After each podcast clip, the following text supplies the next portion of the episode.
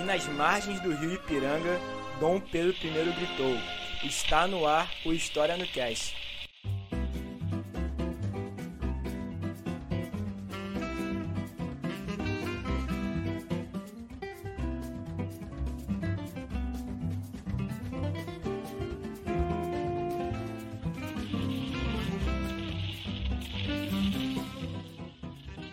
Fala rapaziada, estamos aqui para mais um episódio do História no Cast e hoje traremos aí um debate polêmico que todo dia, todo 13 de maio, o Twitter fica o dia todo aí a galera discutindo, brigando, se xingando. Você vê que todo dia o Twitter tá assim, né, a galera brigando e se xingando.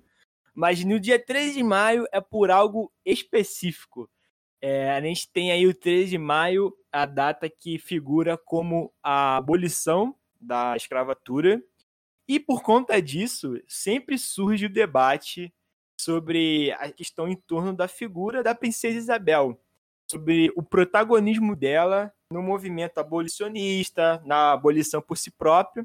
E de um lado temos aqueles que acham que ela não teve valor nenhum, e temos aquele outro lado que enxerga ela como fundamental nesse processo, vê ela como o rosto do, da abolição. É, a gente vê muita gente falando, não, porque a princesa Isabel foi a responsável, ela assinou a lei. Então, a gente sempre tem aí esses dois lados, essa polarização. E hoje, né, a ideia do programa é a gente tentar deixar de lado essa polarização. É, não é querer ser isentão, muito pelo contrário, é, é ir a fundo na história é, ver o que historiadores, o que, que documentos nos dizem sobre a princesa Isabel, sobre a abolição, sobre o movimento abolicionista. E, basicamente, é o que a gente vai tratar hoje. E aí, Diego e o que vocês acham aí dessa proposta desse tema? Temática complexa. Não quero ser xingado nesse episódio.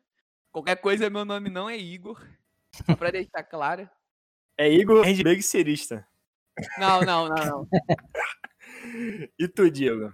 Cara, eu acho que assim, é uma temática que a gente tem que. É sempre, ela vem à tona e ela tem uma importância muito grande nesse sentido. Principalmente, assim, puxando para o lado do, dos debates de protagonismo, que tem muito ultimamente. Quando você coloca essa discussão da Princesa Isabel, você também coloca o debate dos protagonistas negros que não são mencionados nesse momento. Então, não é mais do que, ela, do que colocar essa, essa dicotomia entre heroína e vilã, é a gente analisar o que ficou além desse contrapelo da história, né? Sim, sim. É, eu acho que é. Tu tocou na espinha dorsal de toda essa treta. Que é exatamente essa cortina de fumaça que as pessoas normalmente utilizam é, o protagonismo da princesa Isabel para abafar as lideranças negras, que são completamente esquecidas e que, inclusive, no livro que eu li, que eu vou falar daqui a pouco, é bastante evidenciada a participação e a importância dessas lideranças. Boa, boa formações aí, gostei das opiniões. E queria saber sobre Paulo, né? Paulo Resulti é mais uma vez o convidado do programa, participou do último programa que a gente fez sobre as pandemias as epidemias, as doenças que assolaram o Brasil no passado e queria que o Paulo se apresentasse mais uma vez e respondesse é, quem é a Princesa Isabel? Oi, todo mundo, né? Meu nome é Paulo Resulti, eu sou escritor e pesquisador sobre temas brasileiros em geral, e em específico sobre o primeiro e segundo reinado. Eu tenho várias biografias de personagens desse período. Ah, bom, a Princesa Isabel é um tema bem controverso, polêmico, inclusive. Ah, eu não tiro, obviamente, ah, essa questão da participação do, do movimento negro, de outros negros, ex-escravizados ou não, que lutaram pela abolição. Eu acredito que, assim, é uma tentativa, claro, da, da elite da época de colocá-la como a redentora. Né? O mais irônico disso tudo é que esse título é dado a ela por um negro, né? o José do Patrocínio, dono de um jornal da época que passa a nomeá-la, passa a chamá-la de a Redentora, né? logo da, do 13 de maio. E uh, o próprio Dom Pedro II tem um papel fundamental nessa questão de tentar linkar a, o processo da abolição, que foi um processo, nem começou e nem terminou no 13 de maio, é, é esse processo, Dom Pedro II tenta linkar com a imagem da filha. porque ela seria a próxima no trono. Né? Então, desde a lei do ventre livre, que é na, na época da regência dela, na primeira regência dela, que isso acontece, é justamente na época que o Dom Pedro II faz a primeira viagem para fora do Brasil. Então, essa lei passa com a filha como regente, assim como a outra, a, principal de todas, que é a, é a Lei Áurea. Mas se a Lei Áurea terminou definitivamente com a escravidão, a lei do ventre livre ela não só libertou os, os negros nos ventres das mães, como ela também ela criou um pacote para tentar acabar aos poucos com a escravidão. Primeiro que, que essa lei ela liberta todos os escravos da coroa e que pertenciam por doação, por alguma coisa que era inalienável à família imperial. Então, a partir desse momento, tanto o Império do Brasil quanto a própria família imperial, elas deixam de ter escravos. E também cria-se um fundo emancipacionista. Então, cria-se um imposto, onde por meio desse imposto eram co compradas é, cartas de alforria dos escravos. E esse fundo era usado pelas diversas províncias do Brasil inteiro para comprar essa, essas alforrias. E tudo isso na época que a Princesa Isabel está fazendo a primeira regência. Né? Então, é isso que a gente vê hoje, dela linkada com esse processo abolicionista, é uma coisa que aconteceu em 1870. Começa em 1870, não começa em 1888, com 13 de maio. Então, é uma coisa que ainda hoje tem que ser trabalhado e esses outros protagonistas têm que ser revistos, né? Tá, tem sempre que se falar novamente desses outros. Sim, sim. É, eu estava também lendo o livro sobre da Mari Del Priore, o Castelo de Papel, que basicamente ela fala um pouco sobre a história, né, da princesa Isabel e do Gastão, né, que é o Conde Edo. Acho que é assim que se fala. Não, é Conde D. ID, isso, Conde D. É D. D, D Conde D que é o marido da, da princesa Isabel. E ela fala de coisas interessantes, como, por exemplo, como a princesa Isabel, ela não tinha tanto interesse pela coroa, nem o conde, aí eu já não sei se é uma linha historiográfica que ela segue ou se é um consenso na historiografia. Também fala que o próprio conde, né, ele libertou muitos escravizados na Guerra do Paraguai. Então a gente enxerga que, de fato, tanto a princesa Isabel quanto o conde, eles eram é, abolicionistas só que foi como você é, formulou e como o Diego também, né? Sobre essa questão. É, eu acho que existem duas pautas aí dentro dessa questão de questionar essa, esse título de redetura. Eu acho que tem gente que quer tirar todo o papel que a Princesa Isabel teve, e tem gente que quer dizer, então, não é bem assim, né? Ela teve sim ali um papel, ela era abolicionista, só que a gente teve outras figuras muito mais importantes do que ela. A gente teve o André Rebouças, a gente teve o Luiz Gama, o José do Patrocínio. Inclusive, eu tava aqui pesquisando aqui, até falei com o Diego sobre a, a questão do José do. Quase falei um questão aqui igual o Bolsonaro. Quase meti um questão. Sobre é, depois que a abolição aconteceu e a gente começou a ter um Frisinini né, republicano, que o José do Patrocínio ele organizou uma guarda para poder ele proteger em favor da monarquia, né? Inclusive a favor da princesa Isabel. Eu queria que o Diego, que, que lê um artigo sobre isso, queria que ele falasse um pouco sobre isso. Bem, cara, ah, é interessante porque até quando a gente estava conversando, eu falei, a gente vê pouco isso da universidade no curso de história. O Igor acho que mencionou que o Basílio falou algo a respeito, não foi? Foi, cara, ele chegou a comentar. Então, é, mas a gente vê pouquíssimo, assim, quando você vai até em eventos desse período da história do Brasil, a gente vê pouco. E essa guarda, ela foi formada, né, segundo consta, assim, usando como parâmetro os estudos da professora Clicé Maria, trabalho que ela apresentou em alguns congressos, ela foi formada, assim, meses após a abolição. Então, ela, assim, ela foi fundada, assim, um, como um de seus fundadores, o, José do Patrocínio, né, um de seus idealizadores e divulgadores, grandes divulgadores, tem a questão, aquela questão do, do culto à princesa Isabel, que o Leandro até falou meio impressionado a respeito. Mas como, como eu mesmo mencionei quando a gente estava conversando, eu não acho algo tão assustador, porque no Brasil a gente tem até hoje esse hábito de buscar grandes ídolos, e ela nesse momento, mal ou bem, era uma representante desse movimento, né? Querendo dar a ela o que o Leandro chamou de isabelismo, né? Segundo que ele leu.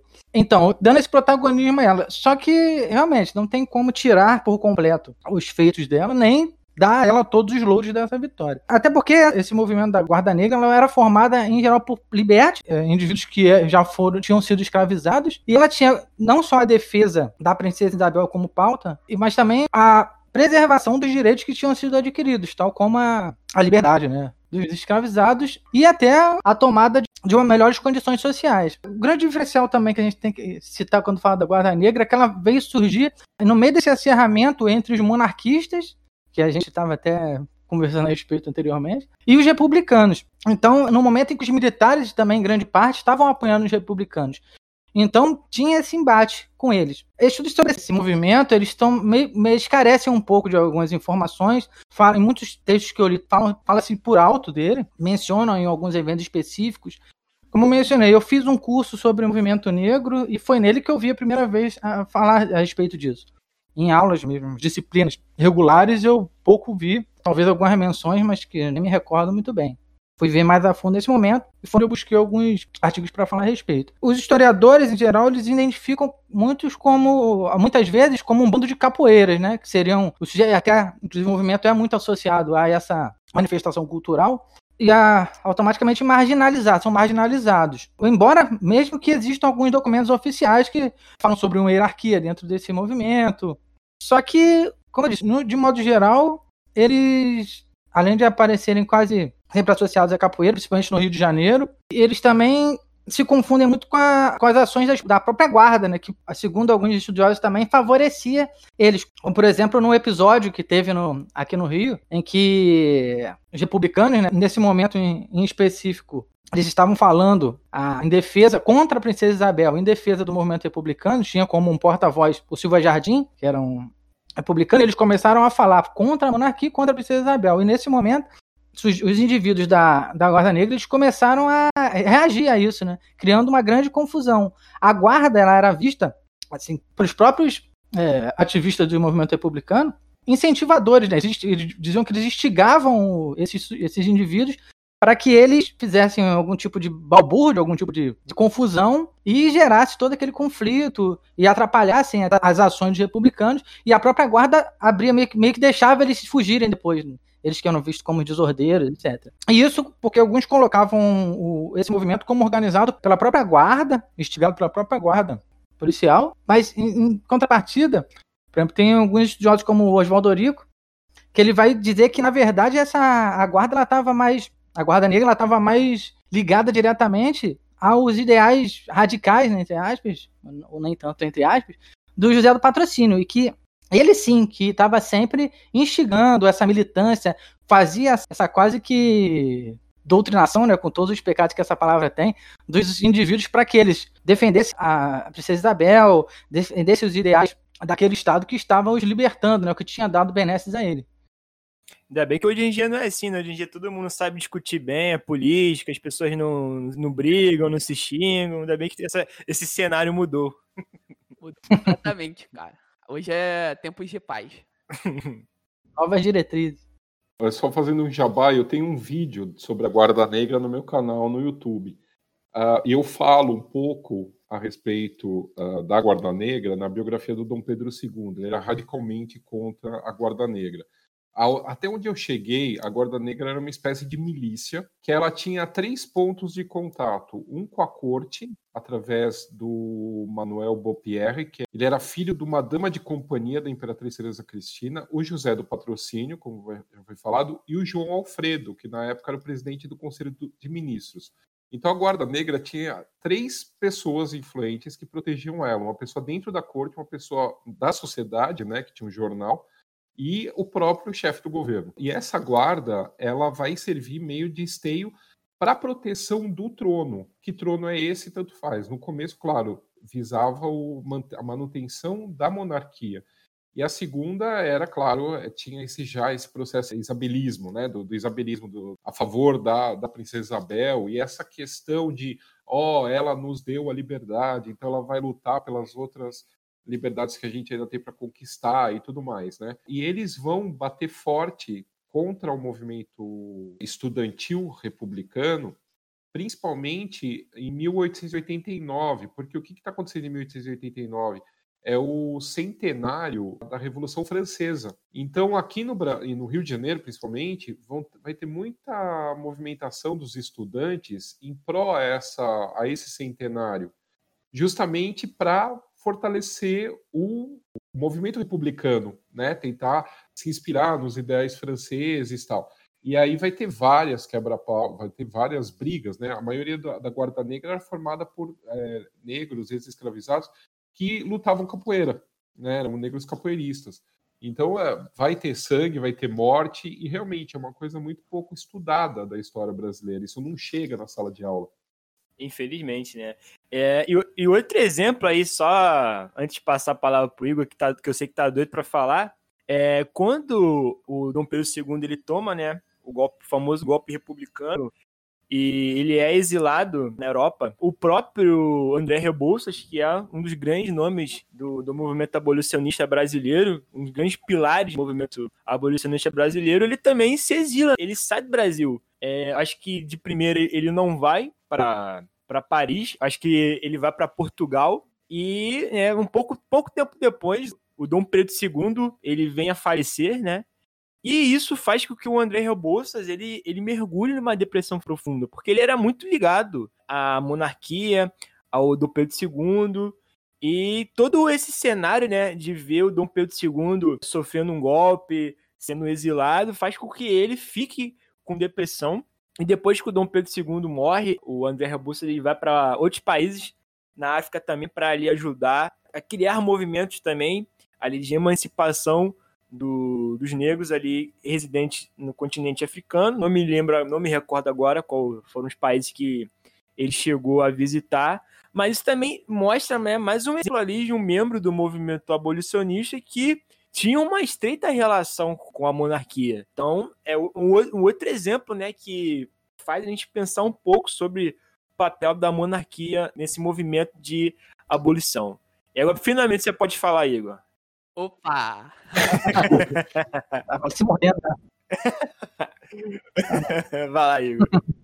Não, vocês. O exemplo que vocês citaram da, da Guarda Negra nos evidencia o quanto o movimento abolicionista ele é um movimento complexo, que não dá pra gente entender no preto e no branco. E no livro da Angela Alonso, que se chama Flores, Bala e Votos, ela vai fazer todo um trabalho historiográfico sobre o movimento abolicionista brasileiro e de cara já fica evidente que como esse movimento vai muito além da imagem da, da princesa Isabel e como esse movimento ele vai possuir múltiplas facetas, múltiplas ramificações de luta em prol da, da abolição. Primeiro a gente tem que pensar que no início do, do movimento abolicionista brasileiro esse movimento ele vai se constituir, que inclusive a autora vai chamar de um abolicionismo de corte, que foi um, uma atividade abolicionista totalmente voltada para aquela sociedade de corte que se tinha na época. Posteriormente, principalmente quando o Rio Branco ele ascende como chefe de governo, ele vai implementar uma política de expansão do ensino universitário, que vai permitir que certos setores da sociedade que não eram tão privilegiados na época adentrem a universidade. E vai ser nesse contexto que o José do Patrocínio, que já foi citado aqui, inclusive, ele vai entrar na faculdade de medicina, mas não vai conseguir se formar em virtude do racismo na época.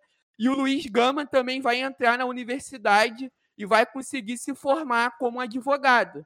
A partir dessas lideranças negras que conseguirão uma ascensão é que o movimento abolicionista começa a adentrar na, na consciência popular. Vai ser o Luiz Gama, o José do Patrocínio, o André Rebouças, citado pelo Leandro, que era um engenheiro de renomado na época, que vai se iniciar a adesão dos ideais abolicionistas pela sociedade, pelas classes mais abastadas.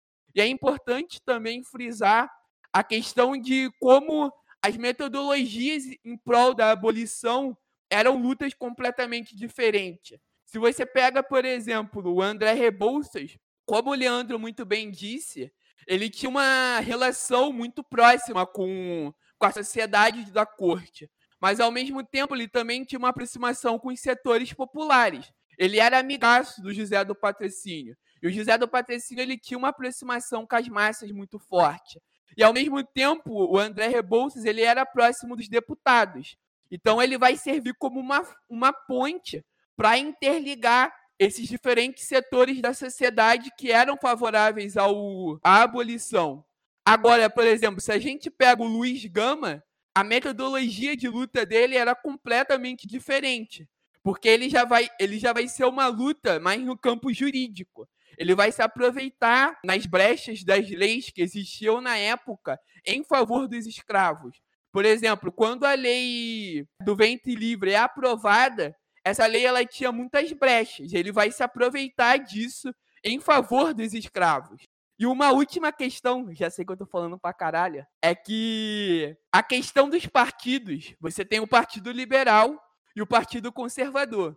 Qual é a tendência natural? É a gente achar que o Partido Liberal era favorável à, à abolição e o Partido Conservador contra. Entretanto, se a gente para para estudar os diferentes grupos internos desses partidos, a gente percebe que a situação é muito mais complexa. É, dentro do Partido Liberal, você tinha a ala dos liberais radicais, que era composta, por exemplo, como pelo próprio Luiz Gama. Essa galera vai ser a favor da abolição, mas você também vai ter os liberais reformistas. Os liberais reformistas vai dentro dessa vai ter os caras que eram favoráveis à, à escravidão e à manutenção do trabalho escravo e outros favoráveis à abolição. No Partido Conservador, por exemplo, um dos membros era o Rio Branco. E o Rio Branco vai ser um cara absurdamente importante para a aprovação da lei do ventre livre. Ele vai ter todo um papel de articulação política para poder aprovar essa lei, fazendo as negociações ali no interior da Câmara dos Deputados. Então, cara, isso mostra o quanto é diversificado o movimento abolicionista brasileiro. Você vai ter múltiplos setores de classes sociais completamente diferentes lutando pelo mesmo objetivo, mas é, obtendo metodologias de luta completamente diferentes uma da outra. Então, pensar ah, o movimento abolicionista brasileiro totalmente centralizado na, na figura da princesa Isabel é um grande equívoco, é um reducionismo absurdo de um movimento político tão estratificado como foi o movimento de abolição. Porra. Gostei, gostei. Falou muito, mas falou. É coisa muito importante também. Falou com qualidade. Falou com qualidade, exatamente. E tu, o que, que tu queria dizer? É, quando é, você falou do André Rebouças, aí eu, eu recordei aqui num, num ponto que eu tinha. Que eu peguei também de um outro artigo, que ele é mais ligado, na verdade, à divisão de terra do que à abolição em si. É, é do Luiz Felipe de Alencastro, professor. Que, assim, essa questão do protagonismo também, muitas vezes, ele tem seus interesses, obviamente, e vão muito além desse, do simples privilégio de, de, se colocar como libertador dos escravos, etc. Libertadora, no caso. Né? Porque, por exemplo, o André Rui Bolsas, ele defendia de uma proposta de criar um imposto sobre fazendas improdutivas e distribuir as terras para os escravos. Uma coisa que fica meio apagada quando se fala disso, porque os escravos foram libertos, né? Ah, grosso modo, mas aí não foi dado nenhuma, nenhum direito à ressocialização. Entendeu? O, o Joaquim Nabuco também, ele apoiava essa ideia, entendeu? Aí, o que acontece? É, como tinha esse movimento do republicano, né? Os republicanos, em geral, eles fechavam com os latifundiários para não mexer na propriedade e tal. Isso também deu muito poder para eles, entendeu? Nesse sentido, para esse movimento republicano. E a Lei Áurea vai ser aprovada com menos dificuldades, talvez, nesse sentido, os apontam, exatamente por ter ocorrido esse, acordo de que não seria mexido nos, nas terras, nas terras. Boa parte dos latifundiários também vai fortalecer, vai dar prioridade àquele projeto de buscar imigrantes para trabalhar nas fazendas. Então, isso também vai mexer com a questão de não alterar essa divisão das terras, das propriedades rurais. Não só ABS, é que o André Rebouças, ele tinha uma proposta de interiorização da educação, de você expandir o ensino público para regiões menos abastadas. É, mas entra nessa parte aí dessa retomada entre a das terras, né? redivisão, inclui esse projeto de educação. E você, Paulo, o que você queria dizer antes do Igor? Ah, então, é, sobre o André Rebouças, é, ele, ele é visto assim, é engraçado porque a, reação do Condidê, quando ele entra no barco que vai levar a família imperial para o exílio, né? O, o de Dash estranho, porque todo mundo sabia que ele era republicano. Mas aí a primeira reação, a primeira fala do André Rebouças é que não era essa república que ele esperava. Não era dessa forma que a república devia ser feita no imaginário dele, não por um golpe militar. E aí, complementando, ele vai para o que você tinha falado sobre ele, dele para a África, né? Ele fica em Portugal, depois ele vai para a África ele se mata em Cabo Verde. Ele se suicida no, em Cabo Verde, é, sem esperança nenhuma de querer voltar para o Brasil, total. Ah, o José do Patrocínio, né? Só complementando também o que foi falado, ele era tido como socialista agrário por conta dessa questão. Ele era super mal visto por conta dessas ideias dele de repartição de terra, da reforma agrária, de, de assentamento dos, dos ex-escravizados né, ao longo da estrada férrea, né, nas terras devolutas. E, quer dizer, não, não, não, é, não é tudo simples e fácil. A princesa Isabel foi lá e assinou e acabou, entendeu? E tanto essa questão da, de pensar, né, do ah, foi os, os conservadores e os liberais, né, foi uma grande luta, não foi uma coisa tão simplesinha, né, o, essa questão de também passar a, o projeto da, da lei nas, nas duas câmaras. É, é, na terceira regência da princesa Isabel que isso acontece. O Dom Pedro II estava praticamente desenganado, tinha saído do Brasil para morrer na Europa, basicamente. Achavam que ele não ia voltar, ele estava super mal de saúde e tinha saído do Brasil para se tratar. E aí a princesa Isabel assume a terceira regência. E ela teve que engolir o. Era um conservador, o, o Barão de Cotegipe, que já estava como ministro quando o pai saiu. E ele continua como ministro e ela pressiona o tempo todo ele pela lei que está parada e que não anda a questão da libertação dos escravos. Até que por conta de uma briga que tem no Rio de Janeiro entre o exército e a polícia, ele acaba entregando o ministério, ele acaba saindo do ministério, o gabinete cai.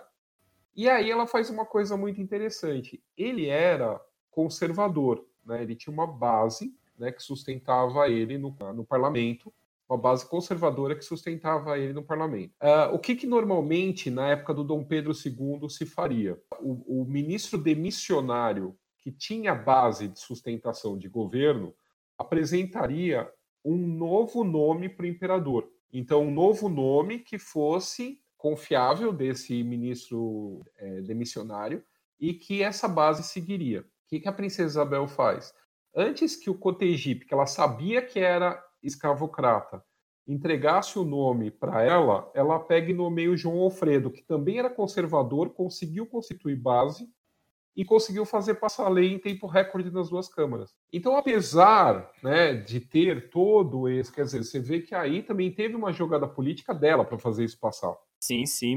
Então, assim, também não dá para falar, ah, não fez nada, entendeu? Ela não, não ligava para isso. É, né? É muito fácil a gente também jogar. Eu acho que tem, são vários elementos que precisam ser cada vez mais estudados, né? Mas a gente não pode reduzir isso nem a ela e nem também tirar ela do processo. Porque só essa jogada que ela fez com o cara que estava pedindo demissão e ela nomear rapidamente um outro cara que ela sabia que era confiável e quer fazer passar lei, já coloca ela aí no bom caminho. Sim, sim. Eu, pensava que o, André Rebouças ele fosse monarquista, mas é, é complicado porque, é, por exemplo, o próprio Rui Barbosa, né, que é, disputou várias, várias vezes a presidência aí do Brasil, eu também pensava que ele fosse um republicano, mas aí depois a gente vê que, na verdade, ele é, era monarquista, mas seguiu o barco. Aí tem gente que fala que, na verdade, ele se tornou republicano, mas se arrependeu e. É que o patrocínio. O patrocínio era monarquista, era a favor da, da Isabel, dá o título de redentora para ela, e ele é o primeiro a proclamar, quando vê lá que o Deodoro deu o golpe, ele era, ele era deputado pelo Rio de Janeiro e vai para a Câmara do Rio, que era na época quase na frente da casa do, do, do Marechal Deodoro, e ele consegue movimentar a Câmara para aprovar a, República. Então ele consegue aprovar a República dentro do, da província do Rio de Janeiro, dentro da província da Corte. E aí ele vai lá, todo babão lá, entregar o documento pro Deodoro, o Deodoro nem recebe o cara. Quer dizer, sempre teve, sabe assim, sempre teve gente mudando de lado e para tentar se aproveitar, entendeu? E continuar no governo. E... É tipo centrão, né? Eu pensei é meio... nisso. Caraca, que bizarro, cara. É, e falando, inclusive, no, no Rui Barbosa, semana retrasada, tava lendo um livro aí que tem ideia de dar uma pincelada aí na história dos presidentes aí que a gente teve. E, e o livro, obviamente, fala muito sobre o Rui Barbosa, né? Porque ele tentou ser presidente várias vezes.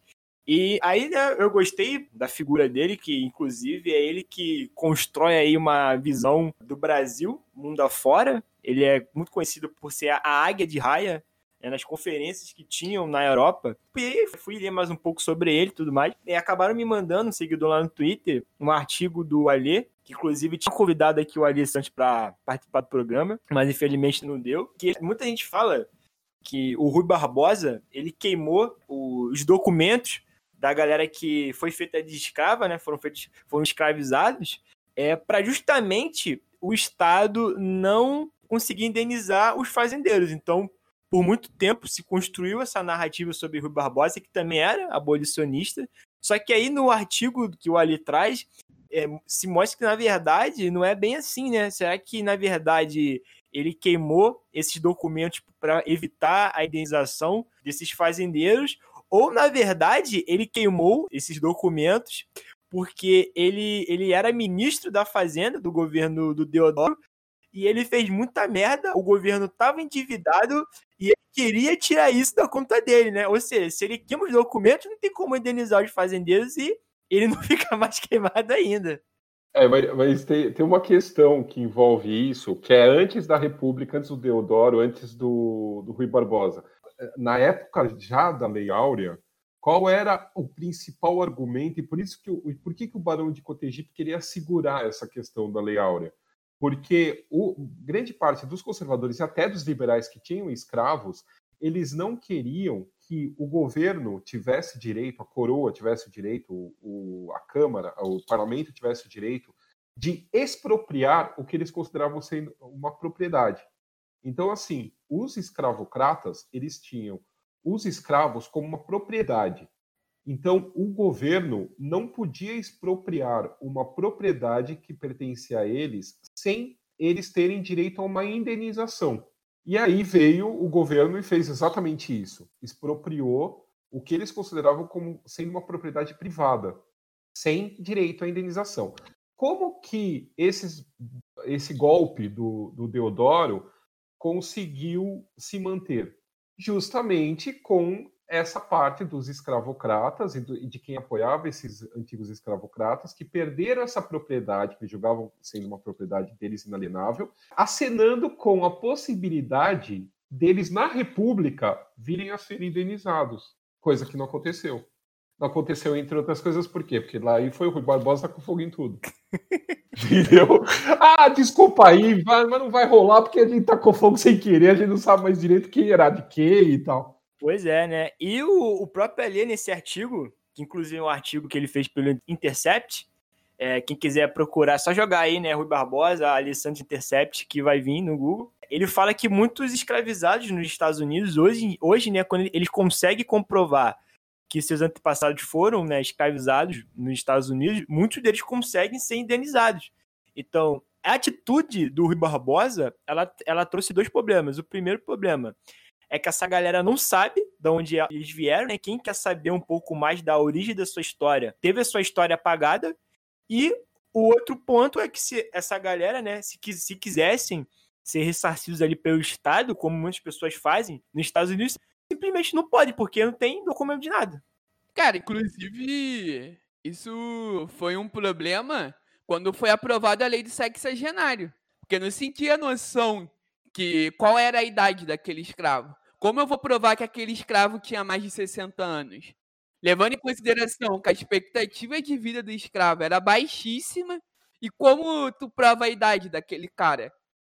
Entende? É complicado isso. Tem uma, uma questão também interessante quando a gente fala. Porque existe muito essa comparação, né? Grosso modo. Quando a gente fala da escravização no, nos Estados Unidos e no Brasil. Aqui tem um detalhe que até o próprio Alan Castro fala também no trabalho dele, que é o. A gente coloca esses, essas contextualizações, e a gente tem que lembrar que, por exemplo, se eu não me engano, em 1849, que ele fala no artigo dele, o Rio de Janeiro tinha entre 250 e 260 mil habitantes. E desses, 110 mil eram escravos. Ou seja, como é que você faz também uma leitura desse, desses indivíduos numa realidade dessa?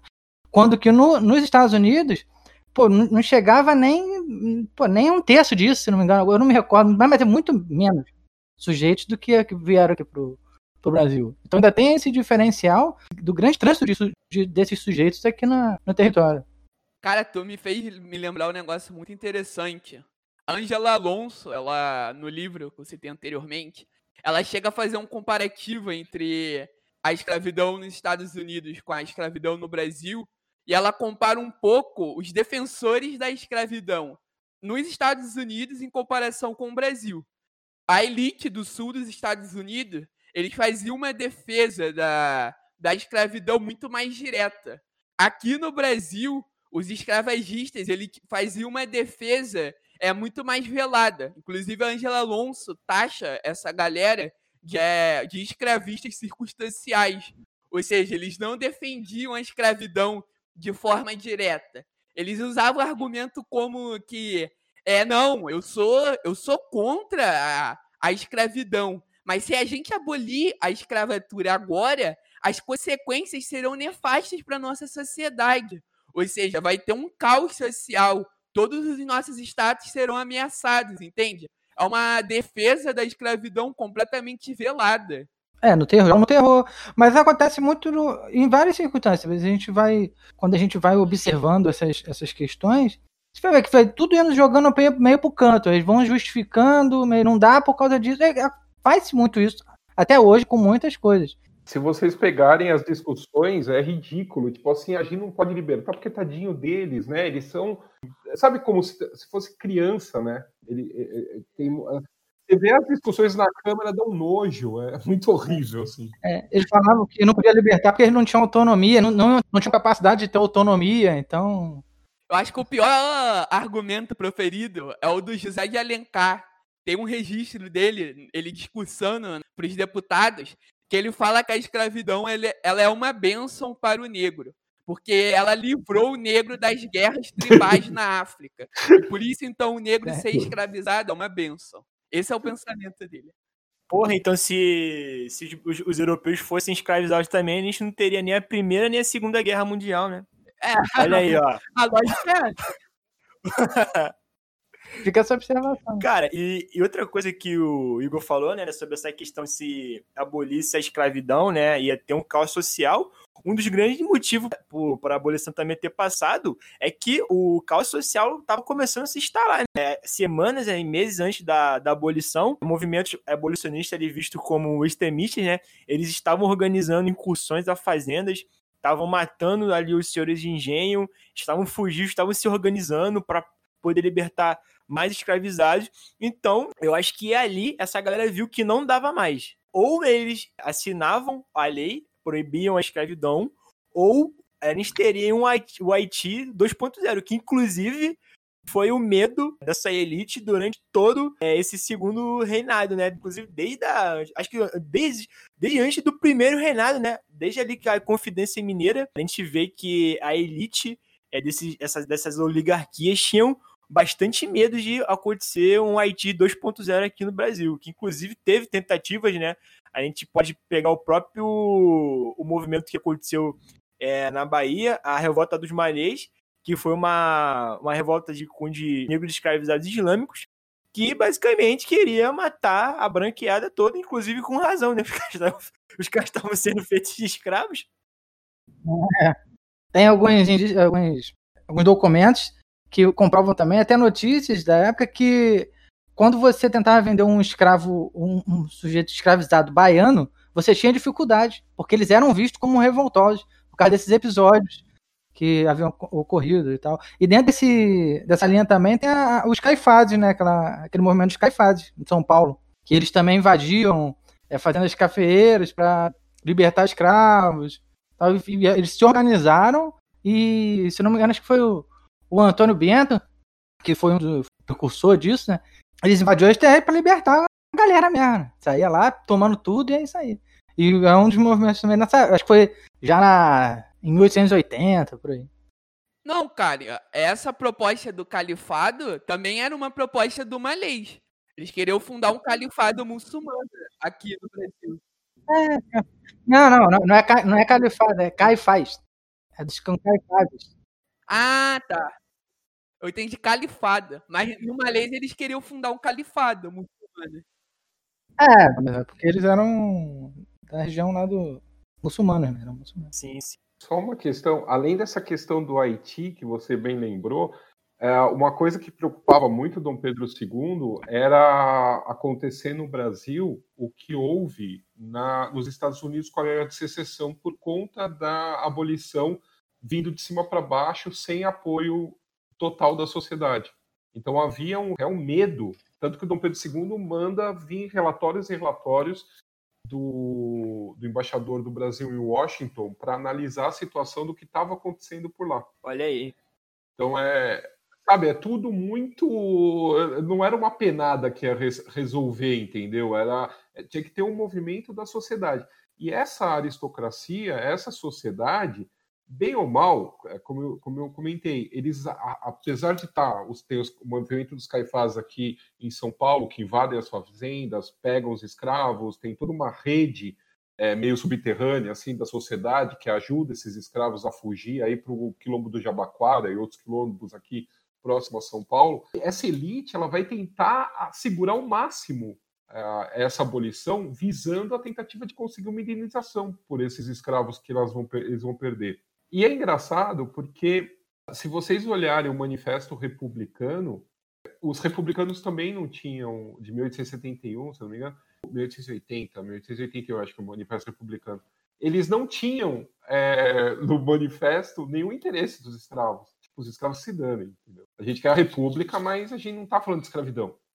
A, gente, a elite continuava não querendo falar sobre a libertação dos escravos, independente do sistema de governo.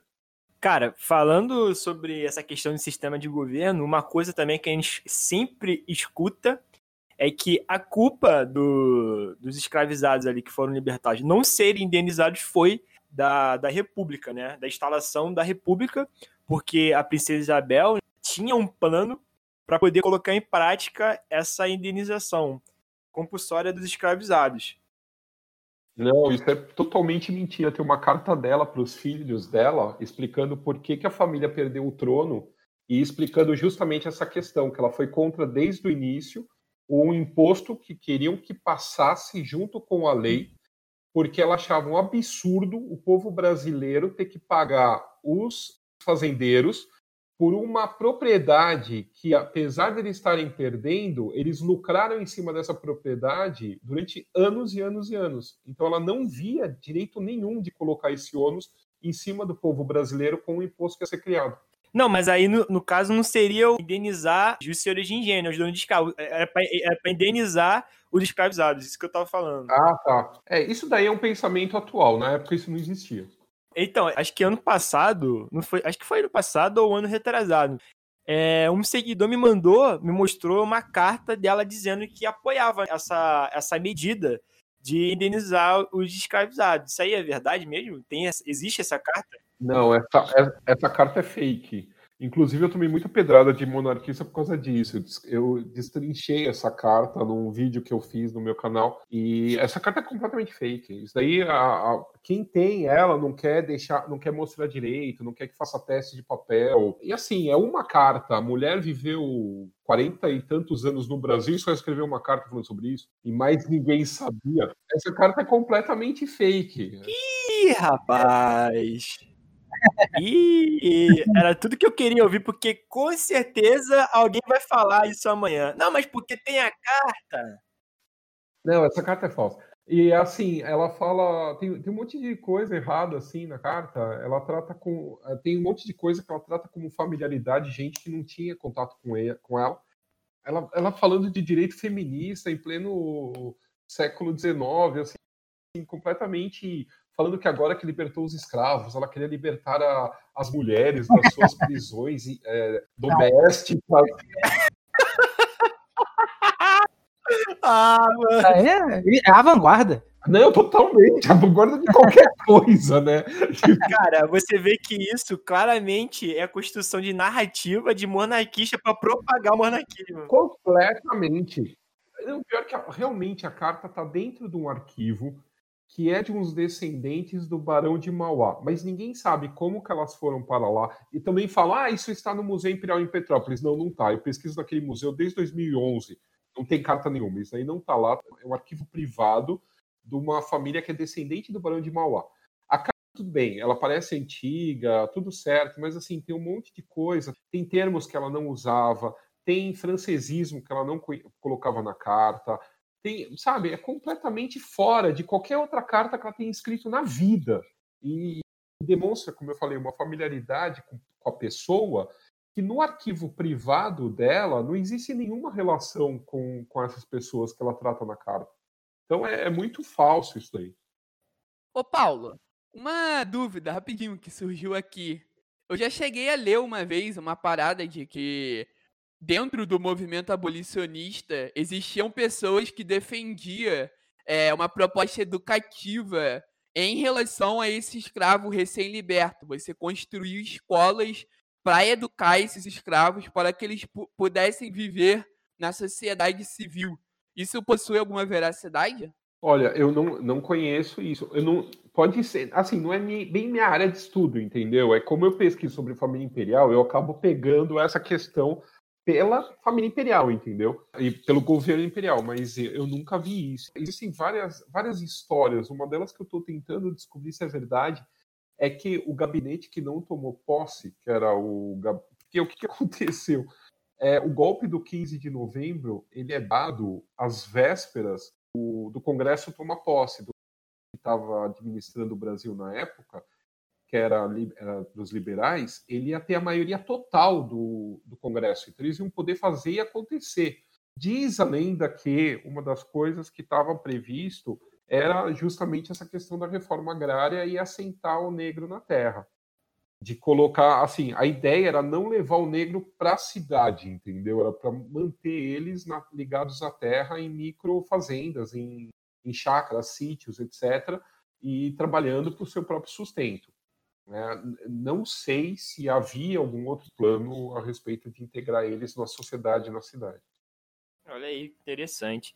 Então, né, é, essa questão aí da, de, de que a princesa Isabel tinha pretensões de indenizar é, esses escravizados já caiu por, por terra aqui. E, e, assim, eu não sei se o que eu, vou, que eu vou dizer agora vai estar certo, mas eu acho que mesmo que ela quisesse, é, se ela, mesmo que ela tivesse esse objetivo, eu acho que é, iria falhar miseravelmente, até porque ela não era uma rainha vitória da vida, nem a rainha vitória da vida era absolutista. Ele... Exatamente, é isso mesmo, é isso mesmo. Eles não faziam né, o que dava na telha, eles tinham, ele tinha um parlamento, eles representavam interesses de, vamos colocar aqui, dos nobres brasileiros, né? Então, se ela coloca essa proposta ali para passar, ela simplesmente não iria passar.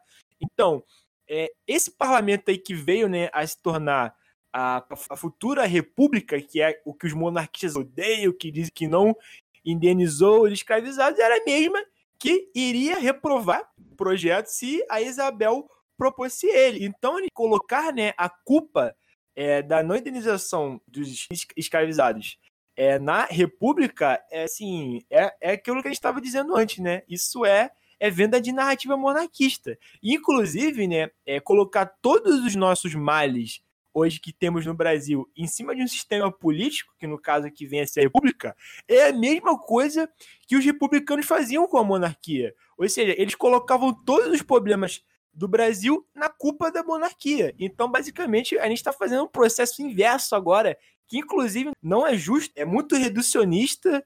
E é isso aí, eu queria saber o que o Paulo acha disso. É, eu acho que assim, é, essa mania, do mesmo jeito que assim, tem quem culpe a monarquia pelo atraso da abolição e tudo mais, falando que a monarquia é ruim por conta disso, você falou perfeitamente. A gente não era. Tipo, aqui não era Rússia, entendeu? Não, não tinha um czar que mandava e desmandava e não tinha parlamento e não tinha nada. Não era absolutismo aqui. Você tinha um sistema parlamentarista funcionando desde 1824. Né? Então, apesar da família imperial ser a favor da abolição, ainda na época do Dom Pedro, Dom Pedro escreveu um artigo falando que o, o sangue que corria na veia, o Dom Pedro I, escreve um artigo falando que o sangue que corria na veia dele era, era da mesma cor que o negro. Tipo, sabe assim, olha, ele é tão humano quanto eu, entendeu? E, e ele vai tentar, ele vai ser um dos, do, dos primeiros a tentar fazer acabar o tráfico negreiro, vai falhar miseravelmente. E, e, e, a família imperial vai tentar de várias maneiras alguma coisa. Então, é reducionista isso, né? De você colocar a culpa na monarquia por conta da, da demora, né? Da abolição. É do mesmo jeito que, assim, culpa-se hoje a, a monarquia pela escravização, né? Do mesmo jeito que hoje tenta culpar a república por todos os males que a gente está vendo, né? Então fica essa coisa, é, o sistema é que não funciona. Eu não sei se é o sistema ou é o ser humano que está por trás do sistema, né? Então eu acho que é, aí aberto a questão. Cara, um, um texto, na verdade é um livro, que complementa muito esse debate que vocês estão fazendo, é o livro A Proclamação da República, da Emília Viotti, em que ela vai desconstruir um pouco essa ideia que a gente tem do segundo reinado ser algo completamente absolutista. Ela desconstrói muito a ideia do poder moderador, por exemplo. O poder moderador não era um poder que o Dom Pedro II usava a hora que ele quer e bem entende. Nos momentos em que ele resolveu usar isso, e não foram tantos assim, igual a gente pensa, houve muita oposição, entende? Ele tinha que se conciliar ali entre os liberais e os conservadores, entende? Então isso não, a gente tem que desconstruir um pouco essa ideia desse centralismo totalmente em torno do Dom Pedro II, que na prática as coisas se mostram muito mais complexas, como a gente pensa. E essa questão de colocar culpa na, na República por não ter indenizado os escravos, cara, vamos pensar. Quem foram os agentes que lideraram o golpe republicano? Eram muitos membros que há anos atrás estavam apoiando Dom Pedro II. Entende? Então, essa ideia de taxar a República como algo, nossa, absurdamente diferente do que foi o Império, e na verdade houve a conservação de uma elite que já ocupava esse status e que só mudou o sistema político em si. Sim, sim. E eu vou além do que tu falou, né? Tu citou um livro e a gente pode ir além, né? O antigo regime nos trópicos, que fala sobre a dinâmica imperial portuguesa ali no século XVI, acho que do XVI até o XVIII, e fala justamente sobre isso, né? Sobre como essas relações econômicas, as relações políticas, as relações sociais como um todo, elas eram extremamente importantes, né? Elas, elas era um círculo, né? Tinha uma rede de poder, esse, essa rede de poder se complementava e, obviamente, em torno do, do rei, essa dinâmica era como se fosse um corpo, né? Um corpo funcionando. E o rei era a cabeça desse corpo. Se, por exemplo, um, o coração para de funcionar, o corpo todo vai ter um problema, né? E a cabeça do rei, né? Como faz parte do corpo, também, também vai ter um problema. Então, o rei, ele tá ali o tempo todo cuidando dessas relações. O rei ele não é um, ele não tem poder absoluto. Ele, na verdade, ele cuida de todos esses interesses para esse organismo poder funcionar bem. É o livro da Maria Fátima Gouveia, também tem outro autor, ela faz em conjunto com outro que eu não tô lembrado agora. Cara, tem o livro do Antônio Manuel Espanha. Eu não sei se é esse que você está citando que trabalha com essa questão. Não, não é ele, não. Ah, é o Fragoso, é o João Fragoso. É. Isso, Fragoso, Fragoso é Maria, Maria de Fátima Gouveia e o João Fragoso. Enfim, eles, eles falam né, sobre, sobre essa dinâmica que mostram que, na verdade, é, num, o rei não mandava as pessoas comerem merda e elas iam comer porque ele tá mandando. Não era assim que funcionava, né? Mas enfim, o que você quer falar, Diego? O que você tem para falar pra gente? Cara, eu, assim, vocês estão tratando dessa questão do poder total aí do, do monarca, etc. Só que eu, eu queria retomar um ponto que me deu um estalo aqui, até pelo que o Igor falou, a questão a, projetos de educação direcionada aos libertos. Assim, a gente vê que no, no decorrer do, desse processo de escravidão, os negros eles foram prejudicados de diversas formas, inclusive com leis que proibiam o acesso deles ao, ao ensino público, como ocorreu em 1837, etc. E depois várias outras dificuldades foram sendo colocadas diante de nesse sentido. Aí eu queria botar, quando a gente fala de abolição, né, de uma suposta libertação desse sujeito, a gente não, não pode cair simplesmente nessa questão mais. A libertação é vista como unicamente a liberdade de ir e vir, vamos chamar assim. também existe a questão mais ligada à sua à, à dimensão do conhecimento desse sujeito, né, que foi restrito durante um bom tempo. Aí, o que vocês acham jogando para todo mundo? Para não jogar só pro Paulo, que da outra vez definiu uma questão para ele meio capciosa. jogando para todo mundo. O que, que vocês acham dessa, dessa questão quando falam sobre a, a relação da dívida histórica em relação a esses sujeitos? A, a, implantação de cotas e tal. Porque é interessante, eu acho, a gente puxar um pouco para esse lado da educação também, quando, principalmente quando a gente fala de, da questão de história, tal, que a história ela vem sendo revisada de diversas formas e muitas questões vão sendo colocadas de lado. Ah, o maluco lançou, mano. Eu quero ver quem vai responder. Todo mundo quer falar? Fala aí agora aí, ó. Responde aí, ó. Ih, pelo visto ninguém quer responder mesmo. Vai, vai, deixa o Paulo falar. Não, falou que eu não, não que ele jogou pros outros, a outra. Não, ele jogou pra roda. quero, quero ver quem vai querer matar essa bola aí nos peitos aí. Não, você tá vendo. Eu só joguei direto pra ele agora, mas. Não, eu acho que assim, é, essa dívida histórica ela é fatal. É, ela, ela começou assim num processo de que, que teria que ser. Como é? Puta que.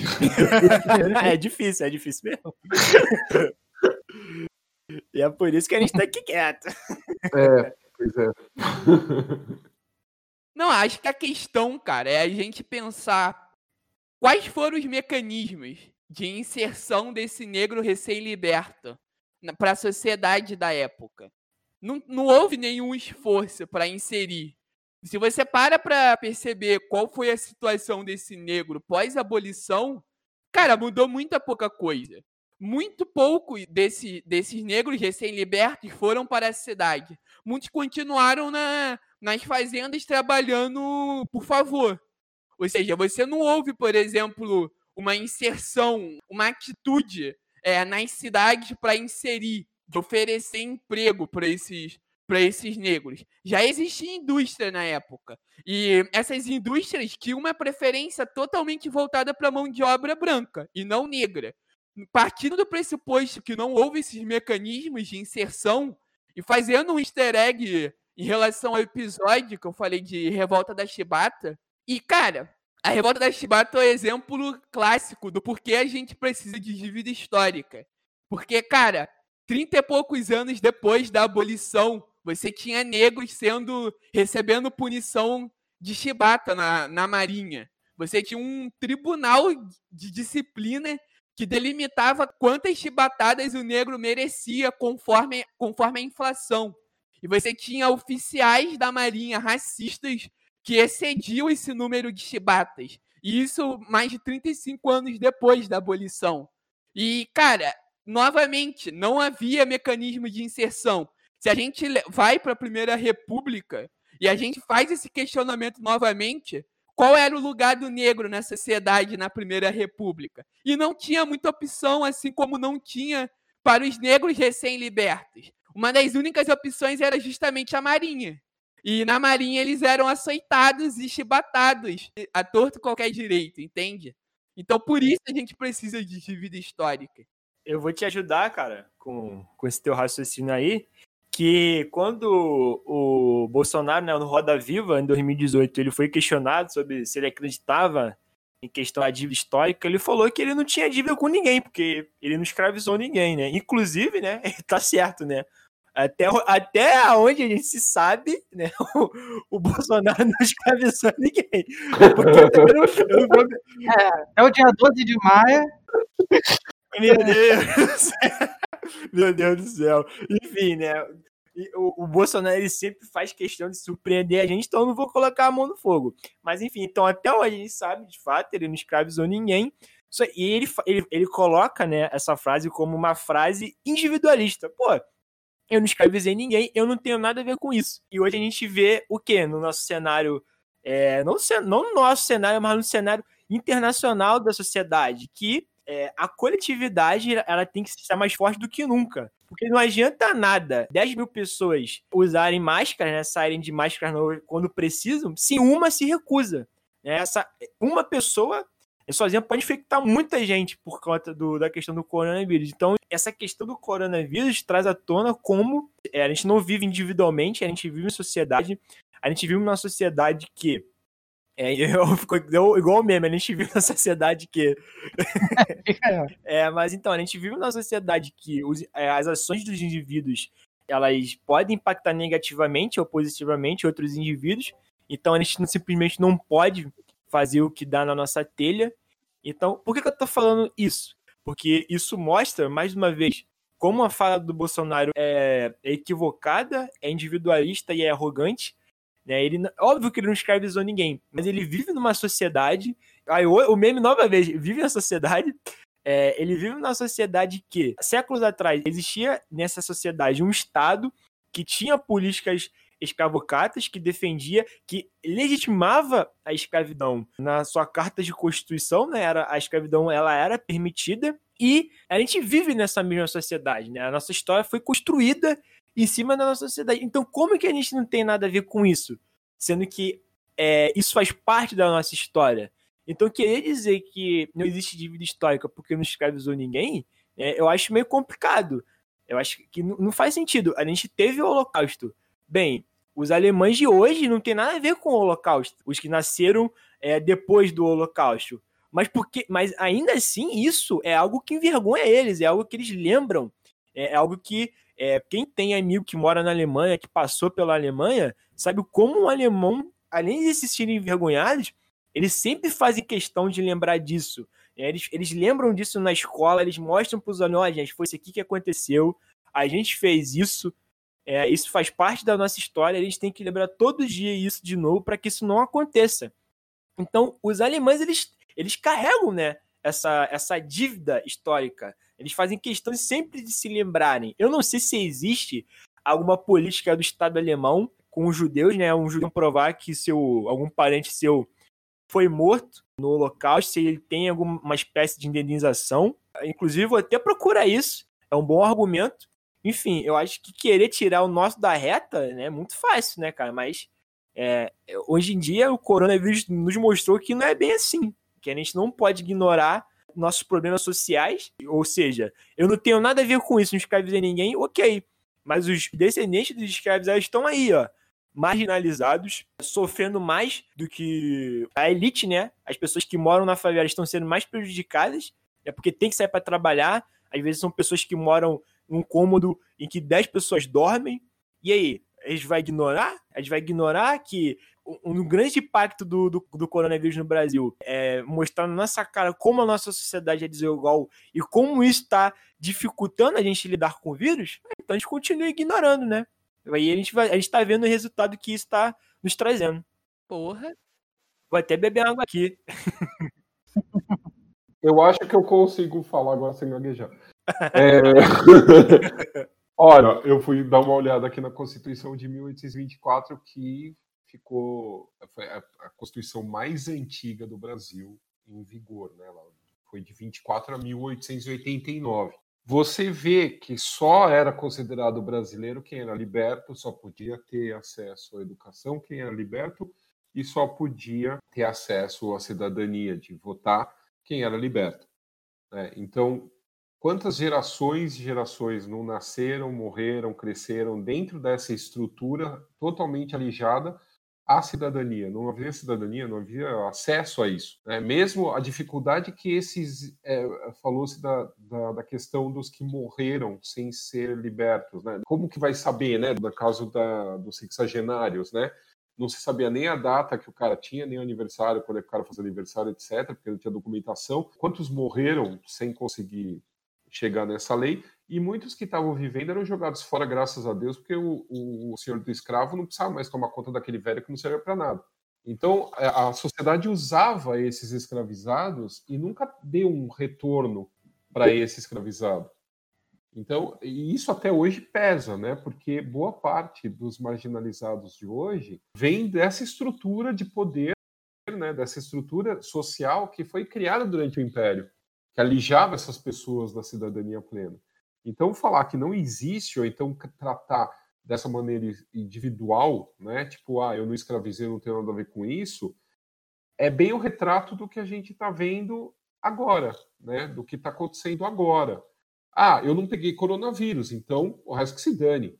Né? Ah, não, eu me recuso a entrar. Eu vi um vídeo hoje, eu fiquei aterrorizado da mulher gravando ontem em São Paulo um vídeo, a polícia em cima dela, o gerente do mercado em cima dela, proibindo ela entrar no mercado porque ela tava, não estava usando máscara, e ela gravando um vídeo xingando o governador de São Paulo de fascista, porque ela, na sua individualidade, ela estava pouco se danando uh, se ela fosse contagiar alguém, se ela fosse, tipo, o, o, mais importante era o direito dela, né? Então, esse individualismo que está na fala do Bolsonaro, que está na fala dessa mulher, é o que representa, só interessa é, a pessoa, o resto da coletividade não interessa, né? Então, é bem esse momento que a gente está vivendo agora, que é um movimento que contrapõe o que a gente teve, né? É, nos governos anteriores, dessa tentativa de resgate de dignidade, de inserir essas pessoas na sociedade. Show de bola. E agora, para para finalizar o programa, quero jogar outra bola aí no, no do Paulo para finalizar o programa. Essa resposta eu acho que é mais fácil. Para né, a gente concluir a final, Paulo. É a Princesa Isabel. É heroína ou vilã? Bem mais fácil. Então, ela não é, eu acho que ela não é nenhuma coisa nem outra. Sim, ela, ela teve o seu papel, assim como todos os outros tiveram o seu papel ela, eu acho que ela seria vilã se ela tivesse do, né, não tivesse assinado, né, ou tivesse vetado o projeto de lei. Aí sim, ela estaria como vilã. Eu acho que ela faz parte de, do, do processo, né, do lado do bem. Então ela é heroína, eu acho. Ah, eu penso que, né, que na verdade eu acho que na nossa história é, não existe nem vilões, né, nem heróis. Eu acho que ela era como você bem disse, uma pessoa que é fruto de um processo histórico. Acho que classificá-la como vilã também, como você disse, é algo, acho que é algo tosco. Acho que também colocar ela como, como heroína, né, do, do a líder do, ali, do movimento abolicionista, eu também acho que é venda de narrativa.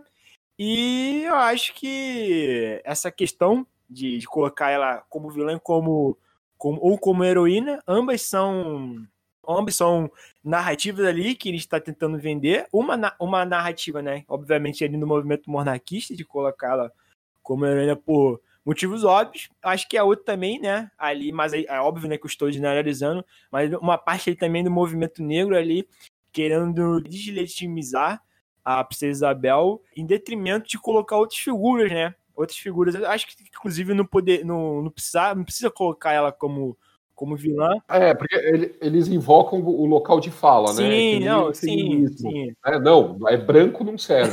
sim, né? mas eu concordo com eles de que essa data, né, o 3 de maio, acho que ela não deveria ali, ser vista como uma data né, só é, em referência, em referência à Princesa Isabel, mas uma, em referência a todos os é, membros do movimento abolicionista que a gente citou aqui. Eu acho que acho que essa data deveria servir para lembrar para lembrar deles é, eu, por exemplo, só, só entrei em contato com esses nomes, grandes pessoas, como por exemplo o André Rebouças, que fez grandes obras aqui no Brasil, né? Citando uma aqui, o, o Túnel, o Túnel Rebouças. Então, acho que essa data, eu acho que eu, eu, concordo com isso, que essa data eu acho que não deveria ser uma data ali para colocar a, a, a, princesa ali nesse pedestal, né?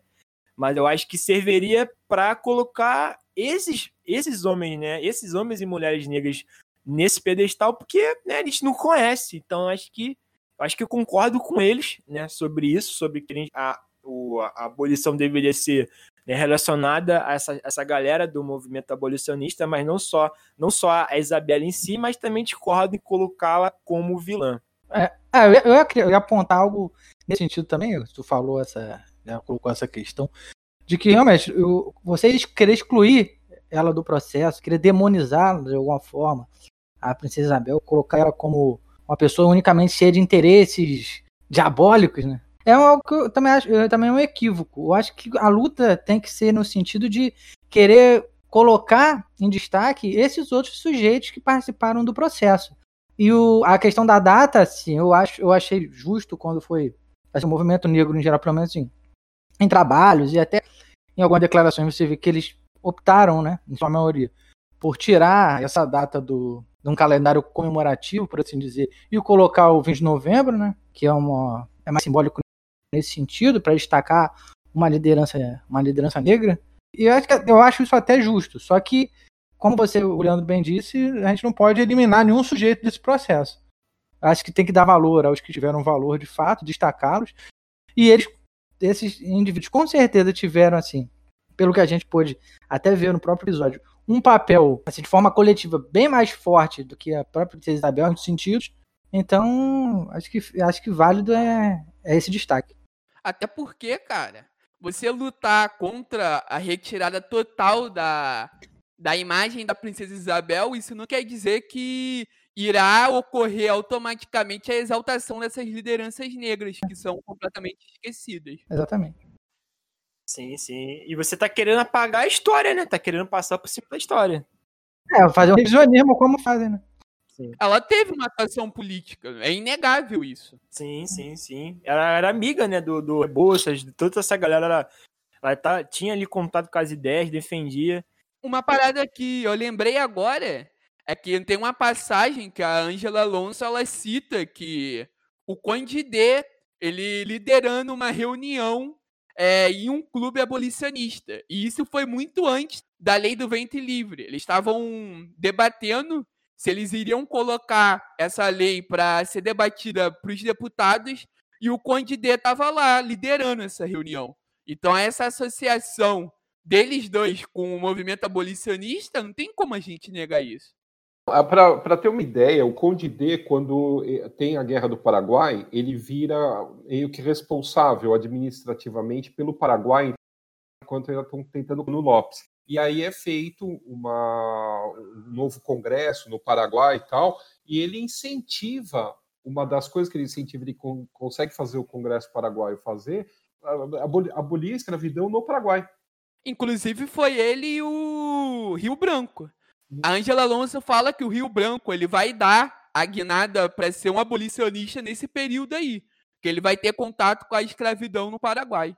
Sim, sim, foi a Guerra do Paraguai que não é, foi responsável por ali é, duas é, dois movimentos muito importantes, né, é, do, do Brasil que reflete até hoje, que é ali né, a consolidação do movimento abolicionista e a própria consolidação do exército, né? A gente tem um exército profissional, esse exército esse que, né, que interfere, que interferiu e que interfere até hoje é, na nossa política. Então, aí a Guerra do Paraguai, sem dúvida, é um divisor de águas aí na história do Brasil. Enfim, acho que deu, né, para falar é, sobre o movimento abolicionista, falar, falar sobre é, a Princesa Isabel, e eu acho que é isso. Acho que a mensagem que a gente quer passar aqui é que a história vai muito além de, desse, de dois lados. O mundo não é preto no branco, quem dera que fosse assim, tudo seria mais fácil, né? mas infelizmente não é assim. E acho que a mensagem final que eu, que eu, que eu quero deixar para vocês é pesquisem mais sobre pessoas negras importantes na história do Brasil. Compro a própria Carolina Maria de Jesus, que foi uma, das grandes autoras literárias do Brasil, que ficou conhecida é, mundialmente e a gente não conhece. É, busquem as obras dessa, dessa autora, recomendo. Eu estou lendo uma é muito boa. E acho que é isso, né? Acho que vamos deixar um pouco de lado aí né, o Monteiro Bato, que declaradamente um eugenista, né? A gente fala, ah, mas ele era fruto do seu tempo. Então, é, eu acho que pessoas naquela época é, reproduzirem racismo estrutural é, é, realmente agora você defender, é, você fazer parte do movimento eugênico, você defender que deveria existir uma Ku no Brasil, você defender é, deveria separar o Nordeste e o Norte e colocar todos os negros lá para eles ficarem lá é, e o Brasil se, se, tornar outra coisa porque as raças não devem se misturar, porque os negros eles só servem para trabalho, eles não servem para pensar. Né? Eu acho que isso é um pouco pesado. Então, nessa época também, gente acabou de mostrar que a princesa Isabel ela era contra isso, ela era a favor do movimento abolicionista. O próprio Charles Darwin, fruto dessa época, né, como gosto de dizer, ele também ficou horrorizado com, com uma forma como os, os escravizados eram tratados aqui no Brasil, também era contra a escravidão, inclusive deveria ter. Acho que se ele visse como as suas ideias foram deturpadas ainda por darwinismo social, ficaria muito triste. Né? Então, Eu acho que o recado é esse, né? Vamos, vamos conhecer essas pessoas e é, vamos tentar não colocar esses debates preto no branco. Vamos, vamos mergulhar a fundo, vamos ler os livros, né? não vamos tentar é, fazer essa, essas bipolarizações que o mundo não funciona assim. É, eu acho que é fácil ver o mundo assim, mas ele não, ele não funciona assim. Eu acho que enxergar o mundo dessa maneira é, empobrece o debate, empobrece a nossa visão sobre os acontecimentos. E eu acho que é isso. Até a próxima, rapaziada. Muito obrigado aí pelo Paulo que aceitou o convite é, mais uma vez. E a gente se vê aí no próximo episódio. Que, inclusive, né? Eu esqueci de dizer que o Idevart ele não participou desse programa, não é porque ele é um inzetão, mas na verdade é porque ele está aí trabalhando em outro projeto aqui do podcast que em breve vocês vão ficar sabendo. Enfim, é isso. Obrigado por escutar a gente, por nos tolerar, tolerar minhas piadinhas ruins, que hoje não veio nenhuma na minha mente aí pra me fazer. E é isso. Graças a Deus. valeu, pessoal. Valeu. Um abraço. Valeu, valeu. valeu.